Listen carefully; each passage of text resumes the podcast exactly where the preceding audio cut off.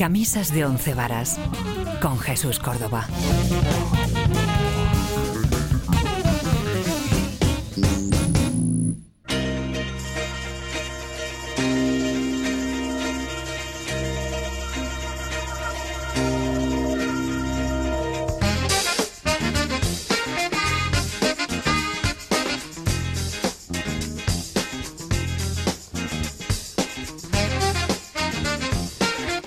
Hola, ¿qué tal? Ha llegado ya Camisas de Once Varas, el momento más esperado por todos vosotros a lo largo de la semana en este singular programa, como siempre decimos, Camisas de Once Varas y bueno, y lo ecléctico de sus mm, contenidos, ¿no? Por así decir. Guillermo Tejero, ¿qué tal? Buenas noches. Muy buenas, Jesús, ¿cómo estás?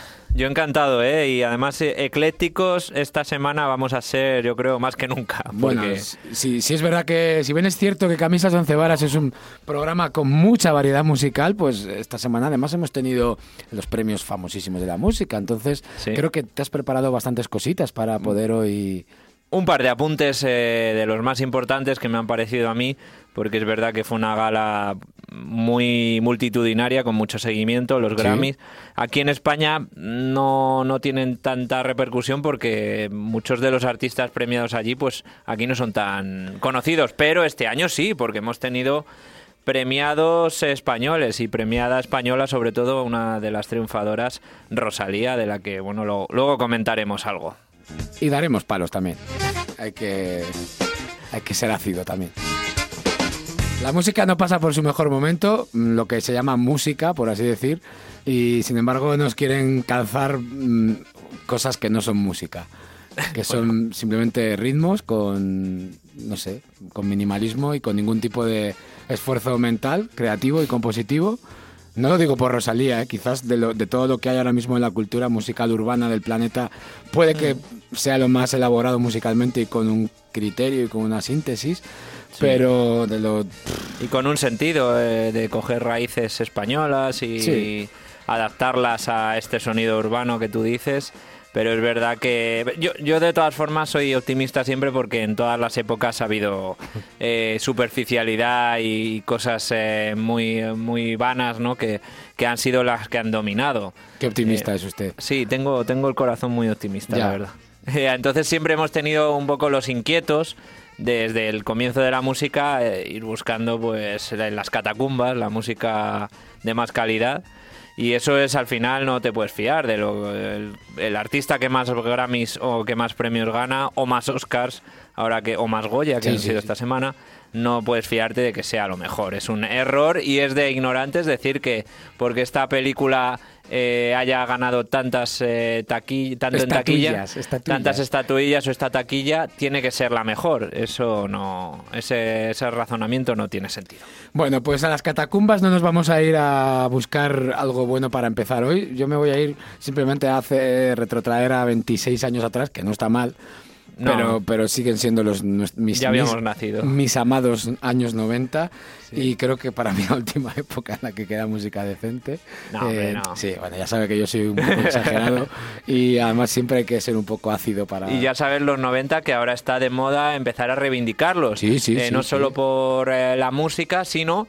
hay películas que ya, mira, por ejemplo, las películas de Hollywood, de, de Marvel, recuerdo una de de Capitán Capitana Marvel, que estaba ambientada en los 90 y ya cogiendo eh, elementos nostálgicos de los 90, los videoclubs, la, entre otras cosas, pues las sudaderas, los... Veremos las camisas de leñador típicas de franela con botas de monte y bermudas y greñas a mm. lo más puro estilo grunge, eh, Soundgarden, Pearl Jam Estéticamente es una época interesante. A mí me, gusta mucho la estética del grunge, porque fue un poco salir de la dinámica de que los rockeros tenían que ir eh, con tachuelas y con la ropa ajustada y ellos, pues solo hay que ver a, a, Nirvana, por ejemplo, que nunca fueron excesivos, ni siquiera a Pearl Jam, excesivos en cuanto a su vestimenta. Y eso a mí me gusta porque se acercaron a la calle y era fácil conseguir la indumentaria de Kurt Cobain, por ejemplo, porque llevaba una camiseta normal y una chaqueta de abuelo. Bueno, seguiremos hablando de estéticas y de momentos importantes en la vida de la música,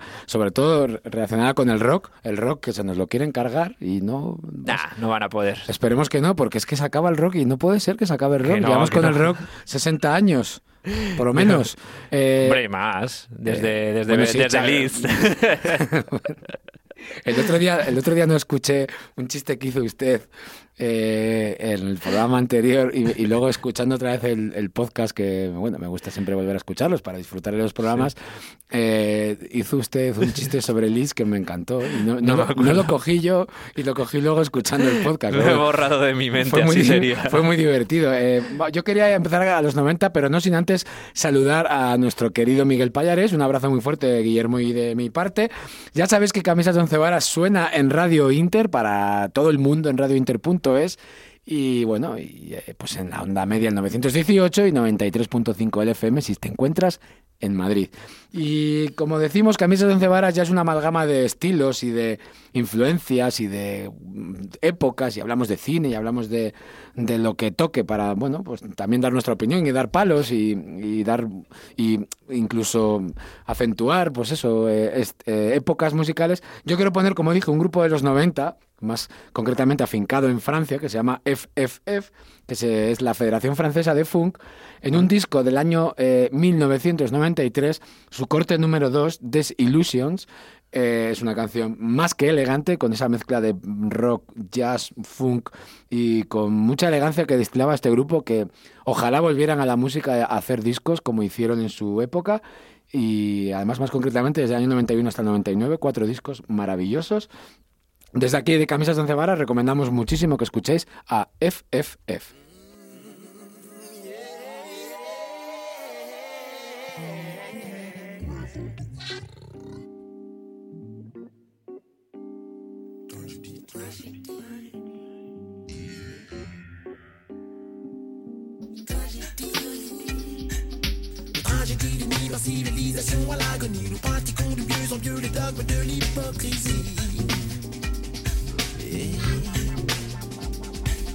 La nudité d'une âme ne se dévoile que devant l'infini. Comment peut-on, au nom de l'amour, prêcher l'ignorance et l'oubli? Perversion ultime, une société approuvant la suicide, de le condamner à nous, sans l'obstination détruite.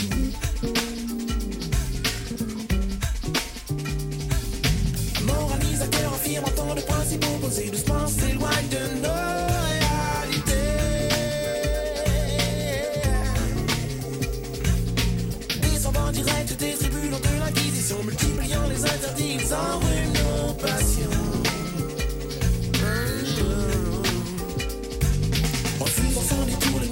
du moral l'immoral. Et luttons chaque jour pour inverser la spirale infernale.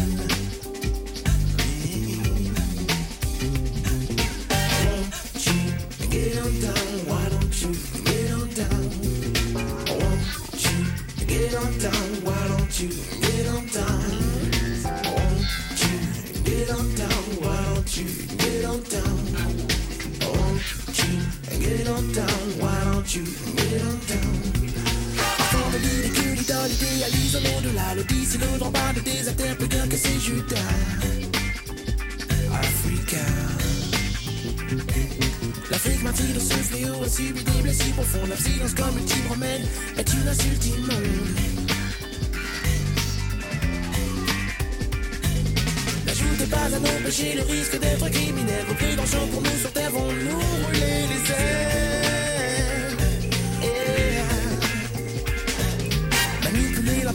en polluant nos cœurs polaires, c'est copulant dans l'univers que l'âme redeviendra matière.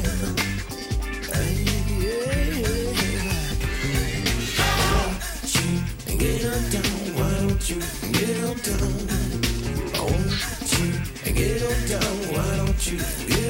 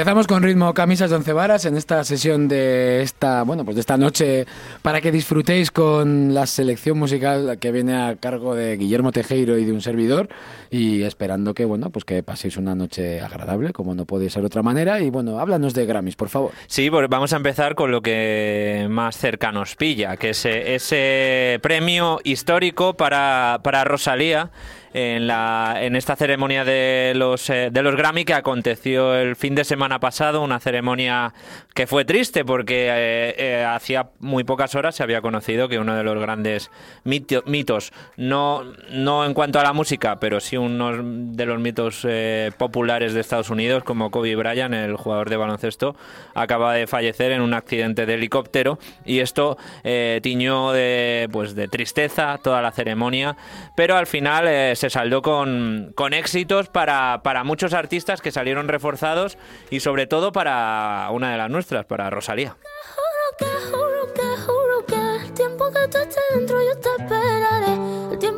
Y es que la catalana se llevó el eh, premio Grammy al mejor disco latino de rock urbano o alternativo por su primer álbum, por El Mal Querer, un, un disco que que tuvo un exitazo tremendo en su momento, sigue teniéndolo, a pesar de que ella ya de este disco no saca singles, sino que lo saca aparte, como este Juro que, que es una de sus últimas eh, lanzamientos.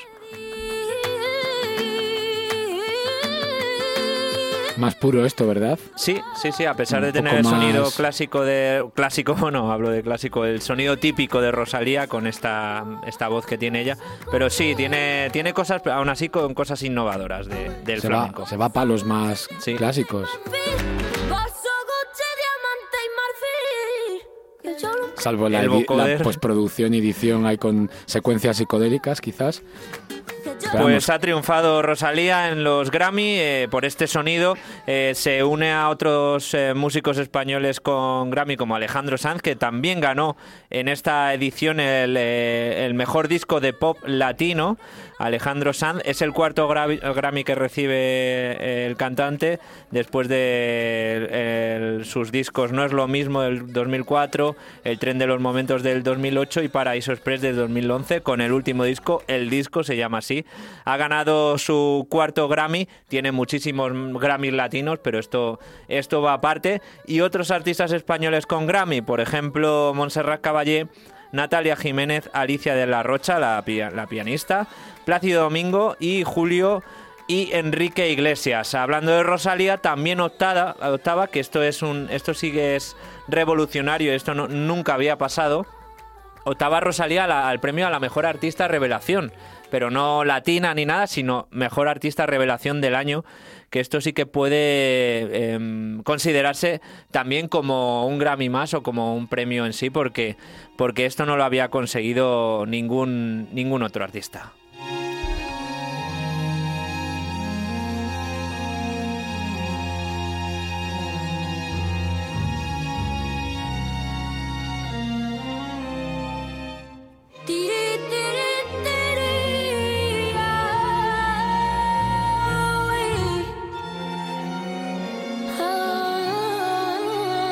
Bueno, yo creo que para mí Rosalía para un rato, eh, para un rato la verdad, porque no, no es que no, no sé, no, yo de verdad doy mi opinión más personal, no veo, Claro, no veo innovación ni veo nada, o sea, entonces bueno, más allá del éxito que sea, que una niña jovencita mm, rescate un poco la pureza del flamenco y la mezcle con nuevas tendencias, que ya se ha hecho, eso, ya se ha hecho y hace y se hizo ya. eh, no sé, podríamos ir, retrotraernos a muchos años atrás. En el jazz se hizo, en el disco de La leyenda del tiempo de Camarón se hizo también en 81, con lo que eso supuso también en su día, de críticas y, bueno, sin más. De hecho, Sí, pero, pero eh, discrepo en eso contigo, pero claro, es tu opinión. Eh, yo creo que, que la memoria es muy corta en todos los eh, Sí, ámbitos. sí, sí. Y, y porque se haya hecho hace 30 años, en, en principio en esta sociedad no nos vale, porque eh, como va la cosa tan rápida, al final siempre necesita renovarse esta innovación y este rescate de las, de las eh, raíces. Hablamos de las raíces españolas, pues mira, luego vamos a hablar de un compositor que, que también tomó las raíces españolas, eh, como Joaquín Turina. Sí. Y esto es como igual, es como en el, eh, como en el deporte. Si a un equipo que ha ganado la liga el año pasado eh, y no la gana este año, eh, al final es un fracaso y nadie se acuerda de que las ha ganado. arriesgado comparar arte y expresión con deporte. Me atrevo. Para mí, para mí es muy osado por su parte, por eso le aprecio en este programa. Porque, bueno, sí, pero evidentemente se puede comparar en cuanto a éxitos, ¿no? Quizás. Otra cosa es que, claro, que está dentro del eh, sistema. eh, Rosalía, al fin y al cabo. Ella Ah, bueno, juega sí, con sí. ello y no es que sea underground ni, ni lo ha sido nunca. Así que em, dentro de esos límites, pues bueno, intenta darle, darle otro toquecillo. Sí, no, es- no sé si ella o más bien su productor, pero bueno, eh, o los que al final están en la sombra haciendo estos trabajos, que también hay que mencionarles porque sí, sin duda el éxito es de ellos en gran parte, de cómo saber captar la esencia de una chica como esta, que yo no le niego el talento, eh, cuidado, no, no, no quiero confundir a la audiencia con su talento y con sus ganas de hacer cosas, simplemente a lo que me entra por un oído y me transmite. Transmitirme me transmiten otras cosas en otros tiempos que me, me supusieron quizás más innovación dentro del tiempo que fue hecho. Por ejemplo, como no puede ser de otra manera, grupos de ya precisamente también catalanes en los que hicieron esa mezcla de palos flamencos con mucha fusión de estilos y como no es otro grupo como Ojos de Brujo Sí. con su disco eh, Bari del año 2002, que no es el primero, en donde viene un tiempo, una canción que se llama Tiempo de Soleá, que bueno, mezcla otras, quizás otras tendencias de la época que eran bastante, eh, bueno, habituales y estaban bastante en boga, como es el hip hop y, la- y los palos flamencos de una rumba y una soleá con, con sus formas de contar las, bueno, las letras. eh, más que enrollarme a, a seguir hablando y opinando, vamos a escuchar Ojos de Brujos de Tiempos de Soleá y a ver qué os parece.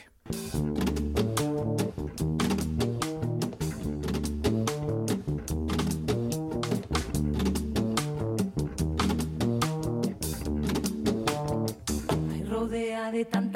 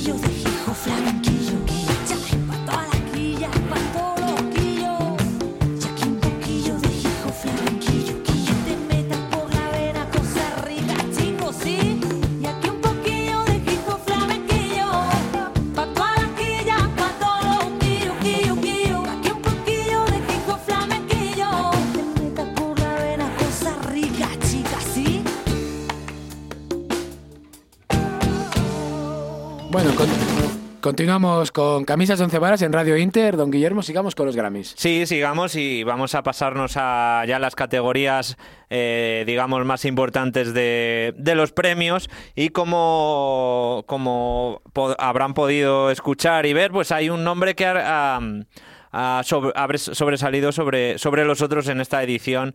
Y es eh, ni más ni menos que una, una muchacha, una, una mujer de 18 años eh, que se llama Billie Eilish que pues para muchos mm, quizá hasta hace poco no no, no sonaba de nada porque Billie Eilish, pero lleva un par de años eh, en, lo más, en lo más alto de las, de las listas de, de éxitos que se han visto culminado en esta edición de los premios Grammy porque se llevó eh, cuatro categorías y las más importantes de, de los premios Grammy, que esto supone un hito histórico porque no se había producido hasta entonces. Hablamos de los premios que se ha, llamado, se ha llevado esta artista Billie Eilish.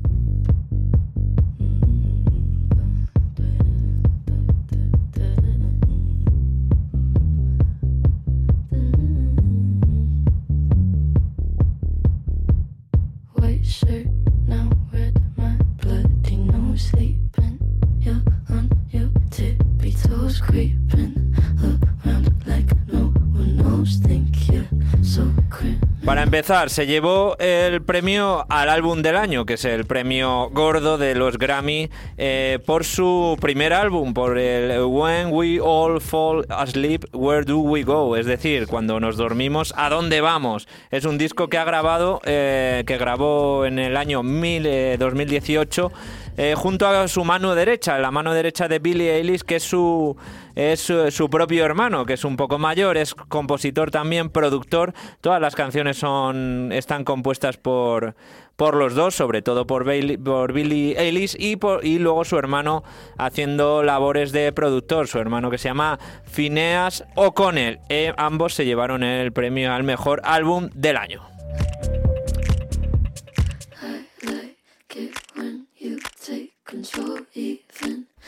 Grabación del año, esta canción que estamos escuchando, esta canción que se llama Bad Guy, se llevó el premio a la mejor eh, grabación, es decir, mejor producción, porque luego tenemos otro premio que también se llevó esta canción, Bad Guy, que es a la canción del año, es decir, eh, dos por el precio de uno. Estas son tres categorías importantísimas y la cuarta que se llevó Billie Eilish fue la que le arrebató a Rosalía, nuestra artista, que fue el premio a mejor artista revelación del año.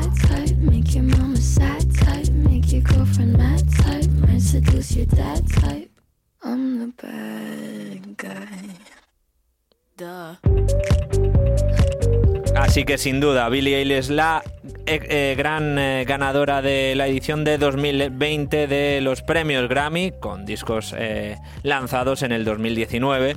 Eh, Rosalía y luego otros... hay muchos, muchas categorías que que yo personalmente no, no conozco no, no conozco a los ganadores pero por ejemplo la mejor canción de rock se la llevó Gary Clark Jr. por la canción This Land Eh, el álbum de rock eh, lo ganó Cage the Elephant por su disco Social Cues eh, álbum de música contemporánea Lizzo eh, por el álbum Cru- Cruz I Love You y luego pues que podamos conocer o haber disfrutado más. A ti sé que te gusta mucho el grupo que se llevó el Grammy a la mejor actuación de metal, que son los míticos eh, mm, Tool.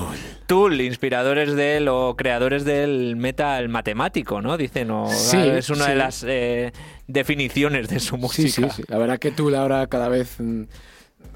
Iba a decir Tool, no, iba a decir el, el metal matemático, ya no sé dónde va. Si es que como tal existe el mathcore, que se llama en inglés, o que también tiene que ver con el Jeng, Jeng, que es el sonido Yo ya me he ese- perdido, ya. Sí, es que son muchos estilos que son bastante peculiares. Pero bueno, sí, mm, quizás metal matemático audible, porque, porque hay cosas que son Claro, claro. infumables, como por ejemplo se me ocurre Mesuga, que es un grupo brutal, Sí, pero que, Tuvieron que- su nombre también. que no hay quien los aguante. ¿no? Es que Mesuga llevan eh, como 30 años o, o por ahí tocando. Mm. Eh, Tool es cierto que, que si, si- si fueron bastante conocidos o influenciadores de algo, fue lo que se llamó post-rock en finales de los 90 y principios de los 2000, que aquí en España tuvo tanto éxito eh, Sober.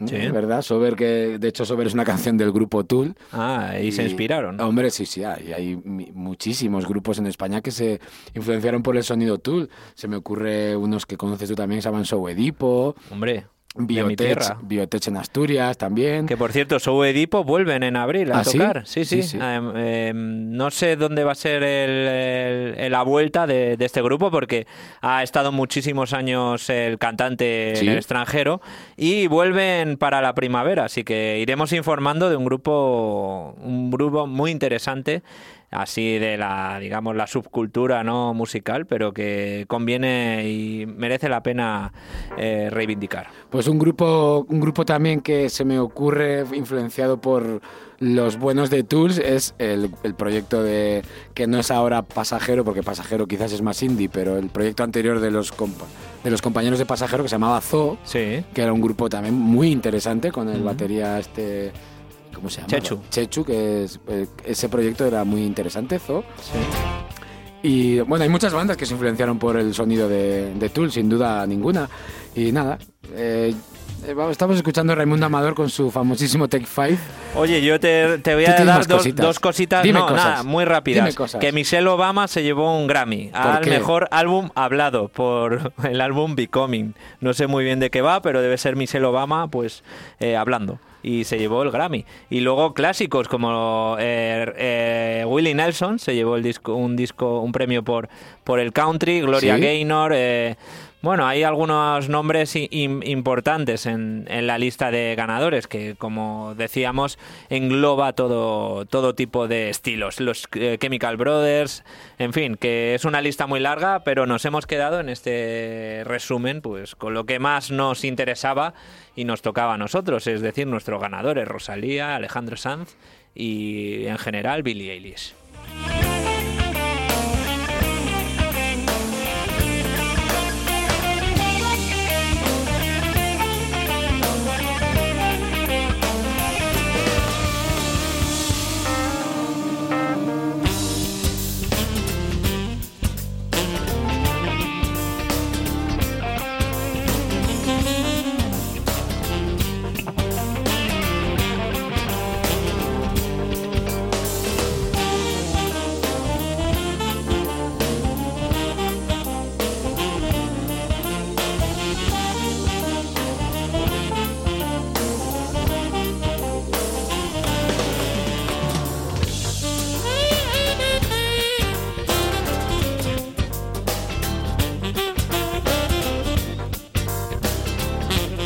Estamos escuchando el Take Five, un famosísimo Take Five de Dave Brubeck Quartet, pero no compuesta por Dave Brubeck, porque está compuesta por Paul Desmond, de hecho. Aunque en este caso la versión que escuchamos es de Raimundo Amador.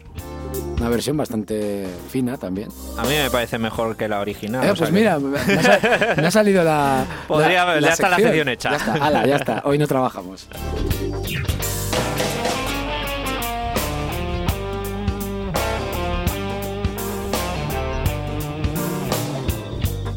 Qué bien toca Raimundo Amador la guitarra.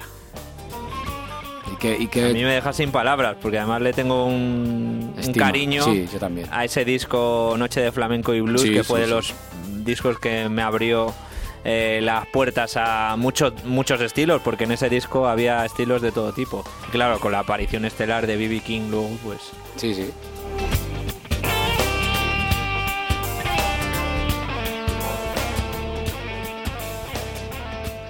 Bueno, continuamos en Camisas Once Varas, como decimos, ya hemos llegado al ecuador del programa y don Guillermo, siga usted con sus propuestas musicales. Sí, pues eh, vamos a dar un salto porque yo creo que además a ti te va a gustar esta noticia porque vamos a conjugar eh, música y, y una banda también de los 90 o de los 80, no sé. eh, Tú me dirás que los conoces mejor porque A ver, vamos espera, a... espera, a ver, a ver si me va a poner usted a mí en un membrete. No, O no, ca- no. O en una camisa de once varas. No, no, no, no. Tú, tú conoces muy bien a Eh. este grupo. Se llaman los Beastie Boys y vamos a dar una noticia que ahora mismo te va a encantar.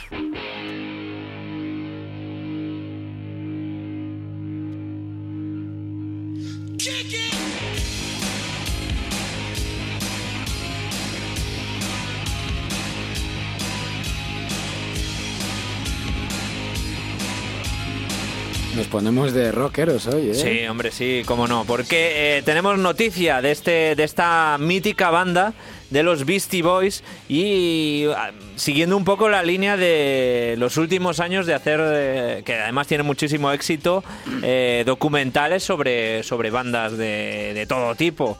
El- uno de los pioneros, uno de los que mejor lo han hecho ha sido Scorsese con estos documentales pues, que ha hecho sobre, sobre los Rolling Stones, sobre Bob Dylan. Luego tenemos de, de todo tipo, el de Pearl Jam, por ejemplo, lo recuerdo de Jonathan Demme, que fue también eh, muy exitoso. Y ahora tenemos un proyecto de, de un documental sobre esta, esta banda, sobre los eh, Beastie Boys, además dirigido por eh, un, un personaje, una persona, un director, que a mí me gusta mucho porque yo creo que de las cuatro películas que tiene, que tiene dirigidas, filmadas, las cuatro me parecen impresionantes. A ver si estás de acuerdo conmigo, Jesús. ¿Cómo ser John Malkovich? Hoy qué bueno. Adaptation, Uf, maravillosa. donde habitan los monstruos, que es una adaptación del clásico juvenil, pero que aún así fue...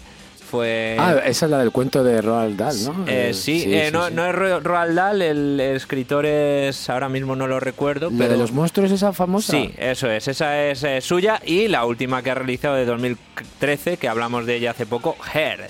Hombre. Estamos hablando de Spike Jones, Spike que va a ser el director de este documental, de esta película documental sobre los eh, Beastie Boys, eh, que ha escrito él mismo junto con los eh, integrantes de la banda Mike Diamond y Adam Horowitz. Em, Claro, es que ya eh, murió el... eso es, murió No, uno de sí, ellos sí. hace un par de años y estos son los integrantes de Beastie Boys que quedan eh, con vida y que van a ser los encargados supervisores de este, de este documental, de este proyecto. Mira, se va a estrenar en una selección de cines IMAX en primavera, el próximo 3 de abril. ¿Sí? Y luego se va a estrenar el documental de los eh, Beastie Boys en Apple TV, que es una de las muchas plataformas que hay ahora de streaming, igual que Netflix, HBO, pues Apple TV también está en España ya. Y la van a estrenar el año, uy, el día 24 eh, de abril. Según parece, eh, se cuenta desde un punto de vista íntimo y personal la historia de la banda y sus 40 años de, de, de amistad y de actividad. Em, coincide con el 26 aniversario, el vigésimo sexto aniversario del lanzamiento de su disco Ill Communication, que alcanzó el número Sí. uno en la lista de álbumes. Discazo, discazo. Pues fue número uno, fíjate, ¿eh? los tiempos como cambian, que un disco de los Beastie Boys llegase al número Es uno. que, pero no es para menos, ¿eh? Y ese disco, bueno, pues le dejo acabar y hago yo mi disertación sobre los Beastie Boys. No, ya está, que, que se- aprovechando este aniversario, los 26 años, pues, eh, pues van a, van- van- vamos a poder disfrutar de una mirada íntima, según dicen, a esta banda que por otro lado pues era muy rockera y muy salvaje. ¿no? Es un referente, sin duda, de la cultura del hip hop en Estados Unidos y, y, por tanto en el mundo. Mm.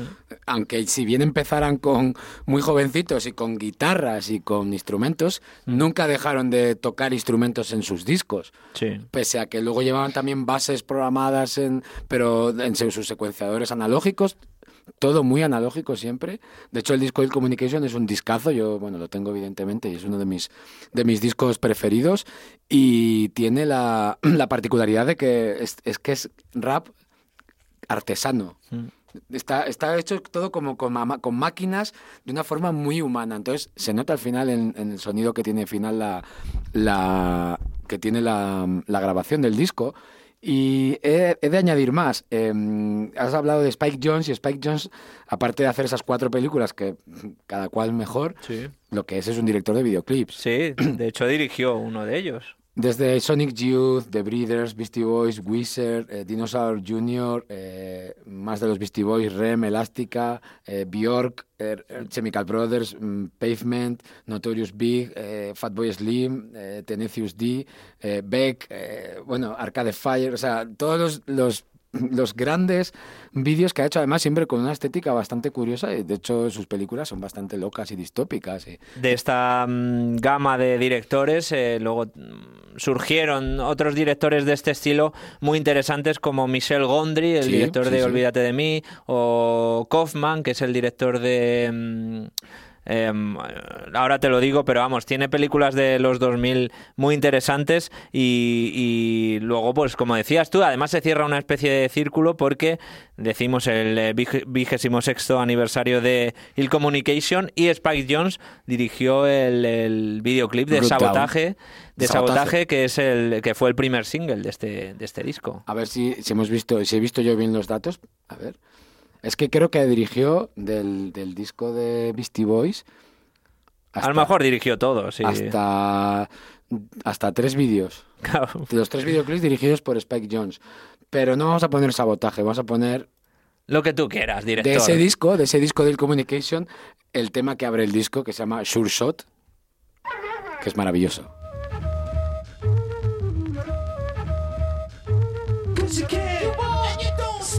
Estáis escuchando Camisas de Once Varas en Radio Inter.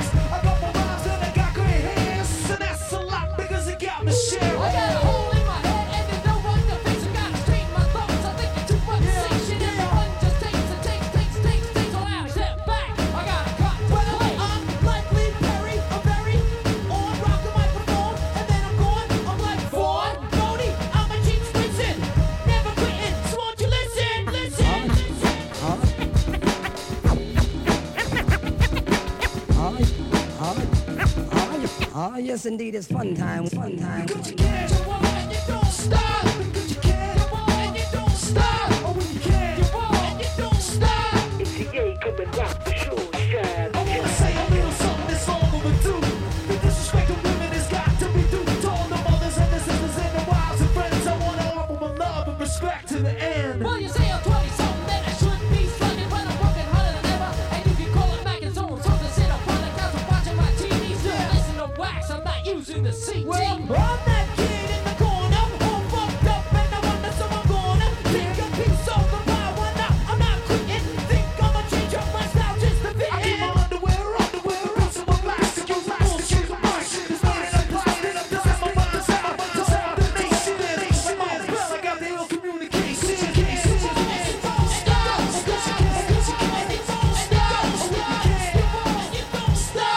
Camisas de once varas.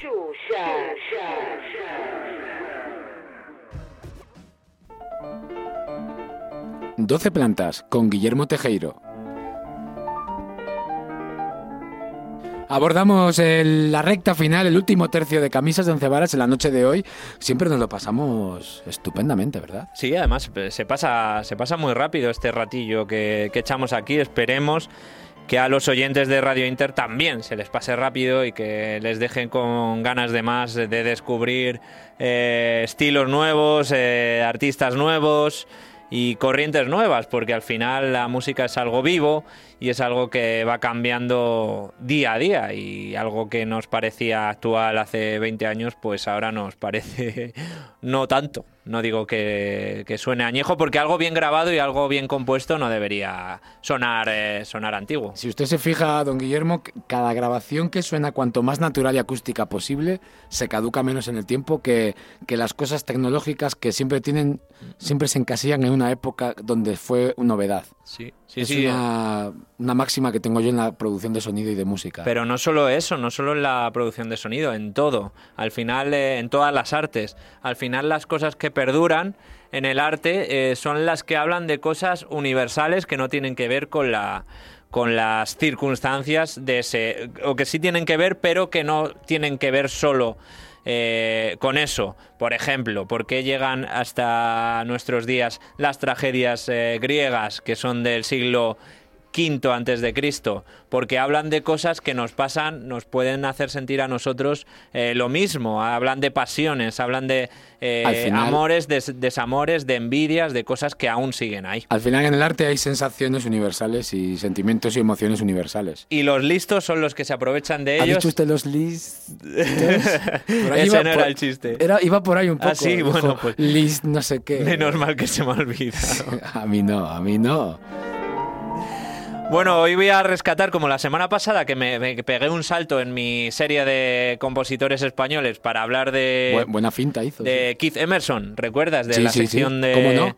de, de- ¿Cómo se llamaba? 11, 11 plantas. No, 12, 12 Bueno, plantas. si quiere bajarse a la de abajo, nosotros nos bajamos a la planta 11 y ya está.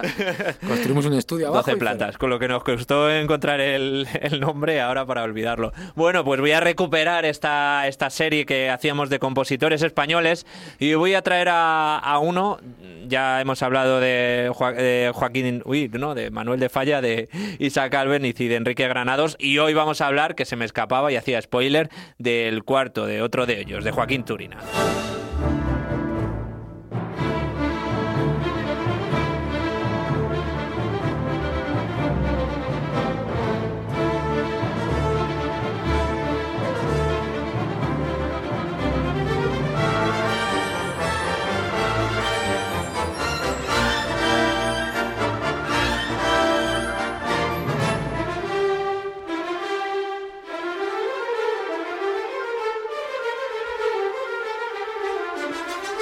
Ya solo por las, por las notas y por estas sonoridades eh, sabemos, después de estas semanas hablando de eh, los compositores del llamado nacionalismo musical, que no solo hubo en España, también hay compositores eh, nacionalistas Romanticismo en otros... armenio, por ejemplo. Eso es, Muy interesante. húngaro, Sí. tenemos a Bela Bartok, tenemos luego, por ejemplo, en República Checa a Smetana, bueno, pero nosotros nos vamos a centrar en lo que nos pilla de cerca, no por tiempo, o sí, porque tampoco ha pasado tanto tiempo, eh, pero este nacionalismo musical, sobre todo desarrollado en el siglo XX, en las figuras que he citado anteriormente y en la que vamos a hablar hoy, Joaquín Turina.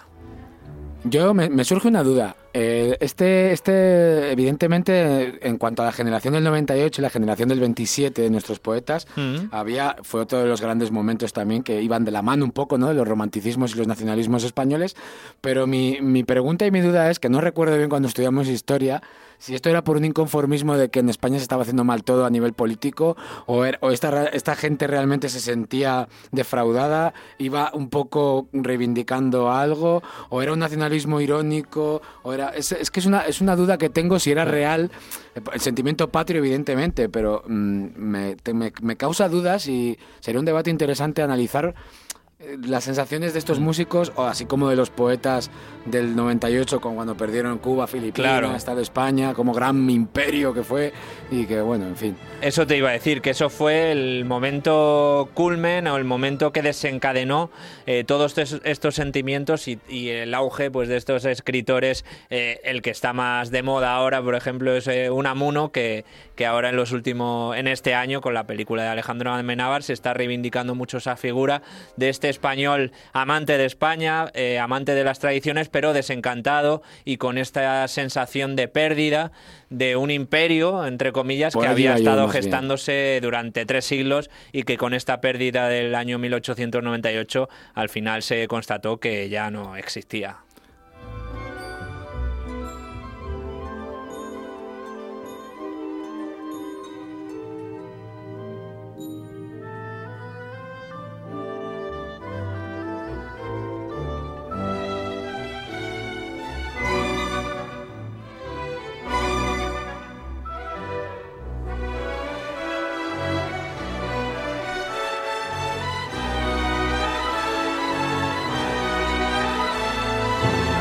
Bueno, la piel de gallina en cualquiera de los casos, más allá de los debates mm, políticos e históricos para contextualizar a estos compositores, la piel de gallina la ponen al escucharlos Sí. y, y- y lo que hace sentirnos es que, bueno, hay una música que nos define como como conjunto de, de humanos, de seres humanos viviendo bajo un mismo, bajo una misma bandera, más allá de, de patriotismos y de, y y de lados políticos, que, que estamos hasta el gorro ya. Además, en todos los eh, compositores que eh, llevamos eh, estudiados, entre comillas, todos tienen un, algo importante que también lo tiene Joaquín Turina, y es que em, est- están muy influenciados, muy influidos por una corriente que no tiene nada que ver con el, el nacionalismo musical español, que también rescataron estas raíces, pero también por el impresionismo musical, porque todos, ahora te lo contaré, Joaquín Turina también estuvieron viviendo en París, que eso era la, vamos, el centro, el meollo de la cuestión.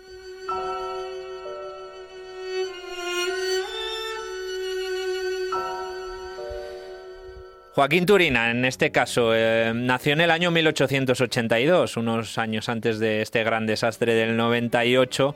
eh, nació en Sevilla. Eh, su padre era pintor, es decir, estaba con un poco metido en el arte y eso se nota también en, los chavales que se, que se crían envueltos en arte. Y su madre era her- hermana de la Divina Pastora de Cantillana y cantaba en el coro de mujeres de su hermandad. Era otro niño prodigio, como hablamos el otro día de Isaac Albeniz, con cuatro años ya estaba improvisando en el acordeón. Él no empezó con el piano, incluso a lo mejor un instrumento que a mí me parece más difícil bueno, más difícil, más complicado de manejar como el acordeón, que tiene un montón de teclas Sí, y, sí, no. y es... el eh, fuelle, la- las dinámicas sí, con el fuelle, me parece. Y luego las teclas de los, de, lo- de los acordes, que eso, eso es un mundo. una locura, también. es Sí, sí. Eh, empezó a recibir clases en su colegio y él era el encargado de acompañar al coro de las niñas. Eh, así que ya desde muy pequeñín empezó también muy pequeño las eh, clases de piano. Es curioso porque Joaquín Turina se inició en el, como profesional en la música no en ambientes académicos o en ambientes más cultos, sino eh, formó con un grupo de amigos un quinteto con piano y que se hacía llamar La Orquestina y que iban actuando pues en fiestas, en reuniones, es decir, en cosas más distendidas, a lo mejor en alguna taberna o en, un- en algún bar y así es como Joaquín Turina empezó a dedicarse profesionalmente a la música.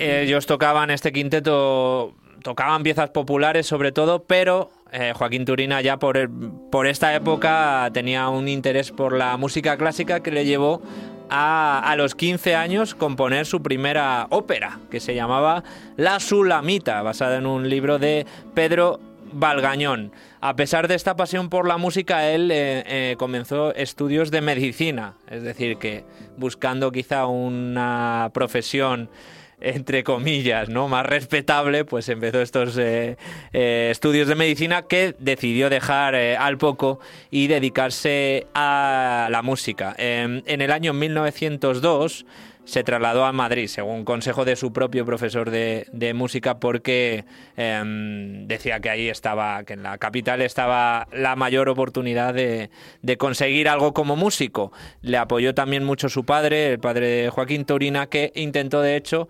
eh, su primera ópera de la que hemos hablado, La Sulamita, se estrenase ni más ni menos que como debut en, el Teatro Real. O sea, eh, iban con las ambiciones bastante, bastante subidas, no tuvo éxito, es decir, eh, no consiguieron estrenar La Sulamita en el, Teatro Real y esto se quedó una especie de, de cajón porque nunca llegó a estrenarse la primera ópera de, de Joaquín Turina.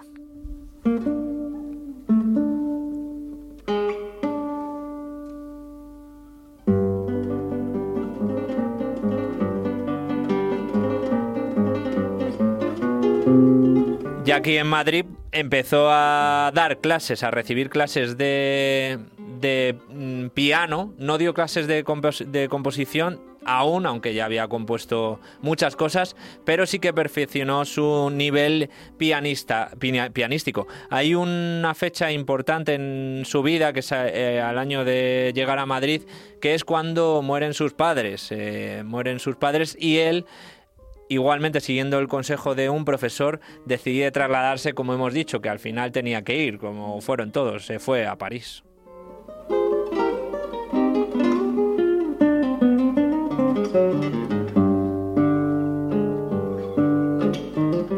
Ya en el año 1907, después de cuatro años estudiando eh, allí, en la capital francesa, se presentó eh, en sociedad, digamos, en este, ante este público parisino, en la sala Aeolian, presentando en solitario una de sus obras, el poema de las estaciones. Luego tuvo tanto éxito que estrenó en la misma sala su quinteto en sol menor, que esta obra sí que tuvo un éxito tremendo.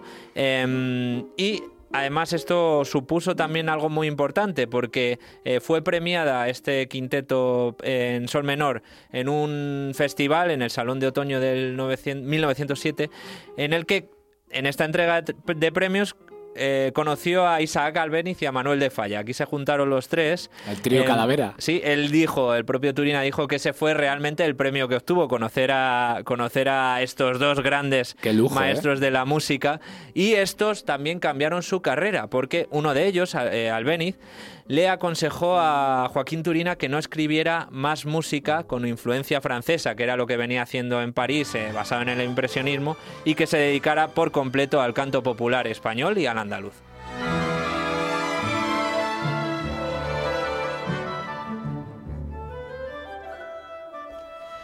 En la propia París ya empieza a componer con eh, ritmos, con sonidos con, y cantos eh, muy característicos, con sonoridades muy características, sobre todo andaluzas, que es de donde venía él.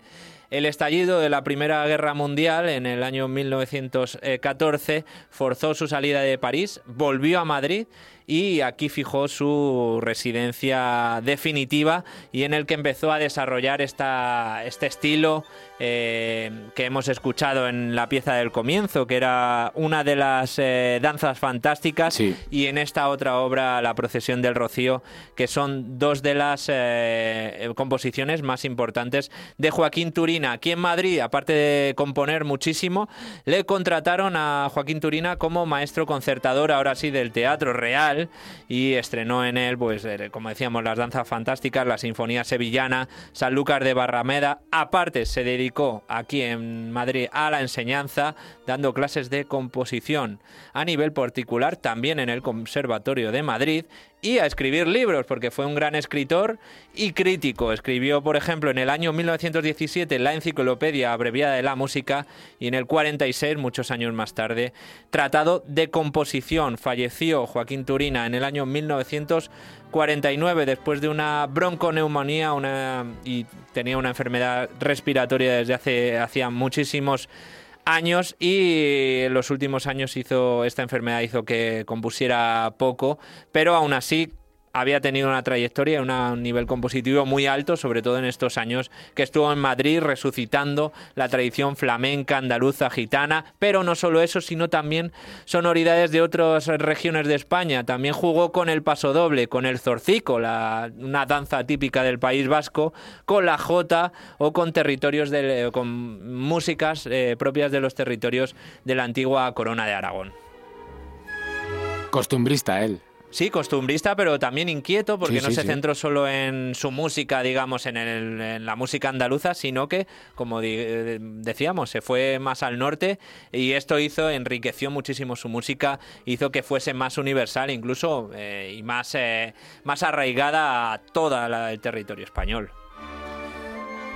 Pues un placer, Guillermo. Como siempre, esta sección yo es que no digo nada porque estoy absorto escuchando y la verdad que me quedo, me quedo encantado siempre de escucharle, lo bien documentado que nos explica todo y bueno, es que es, forma parte de la música. No estaríamos donde estamos en la música si no hubiera existido todo lo anterior que ha existido en, a lo largo de nuestra historia como seres humanos, seres humanos que se inquietan y que tienen emociones y al final tienen que expresarlas de alguna forma y no cabe duda que el medio artístico es el más de los de los, de los más importantes para poder expresar emociones y el fiel reflejo de una sociedad en cada momento de la historia. Y no solo eso, sino que esto, por ejemplo, Joaquín Turina, que nos gusta mucho aquí en España, pero fuera de España es totalmente respetado. Todos los compositores de los que hablamos no es algo localista que digamos, no, es que nos gusta solo aquí. No. Por ejemplo, la segunda pieza que hemos oído, que es del el trío para piano número 2, está interpretada por una de las mejores pianistas de la historia, que es Mar- Marta Argerich, que aún está en, actividad. O sea, esto te indica muy bien que fuera de nuestras fronteras también estos autores son totalmente respetados.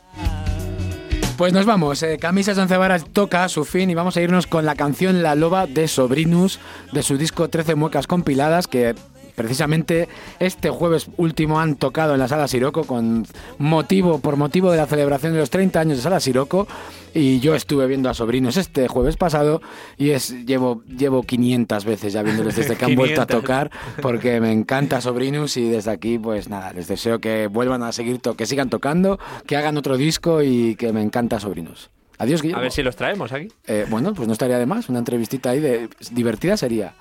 Invitados quedan. Ahí está. ¡Hala! Buenas noches. Chao. Y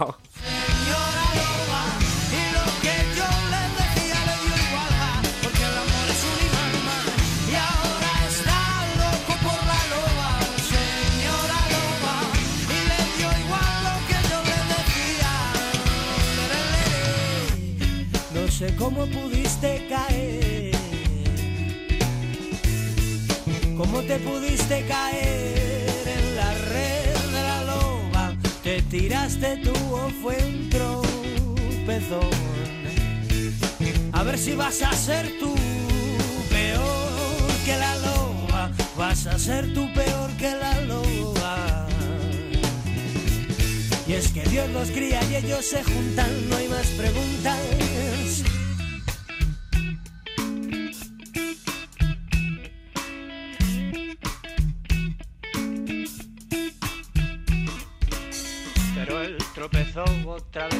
Piedra, no aprendió la lección, no. Pero él tropezó otra vez la misma piedra, no aprendió la lección.